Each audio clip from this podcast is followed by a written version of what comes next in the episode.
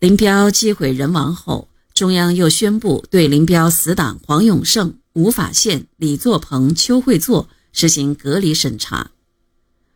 联合舰队的骨干分子，除自杀者外，全部被捕。据吴德回忆，大概只有一个人没有抓，就是空军作战部部长卢敏。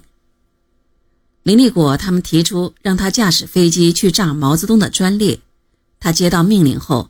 让他当医生的老婆用盐水把眼睛擦红肿了，住进了医院，以此来应付林立果。随后，中央逐步在党内外公布林彪反革命阴谋罪行材料。一九八一年，林彪反革命集团主要成员被押上了历史的审判台。关于林彪之死，有着种种传说，但现在已有许多史料可以说明。林彪等人是摔死在蒙古的温都尔汗的。中国、蒙古、苏联都已公布了大量的档案和验尸结论。美国有的研究学者还亲自到飞机失事现场做了调查。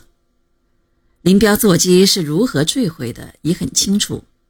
林彪等人乘坐的飞机是在油量不够、难以继续飞行的情况下，有操纵的进行野外迫降时没有成功。而破损烧毁的。林彪摔死了，毛泽东与林彪的关系也以一种人们意想不到的结局结束了。对林彪，毛泽东不像对前九次犯路线错误的人那样没有太多的个人交往。林彪和毛泽东两人之间毕竟有着从井冈山到北京的四十多年的战友之谊。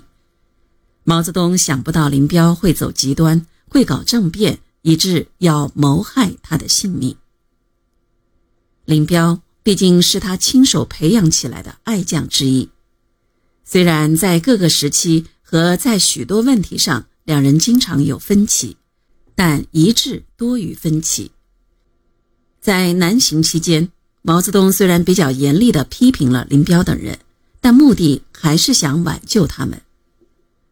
他明确地说：“对这些人，还是用教育的方针，治病救人。对林彪，还是要保，有错误不要紧，允许改正错误。回北京以后，还要找他们谈谈。”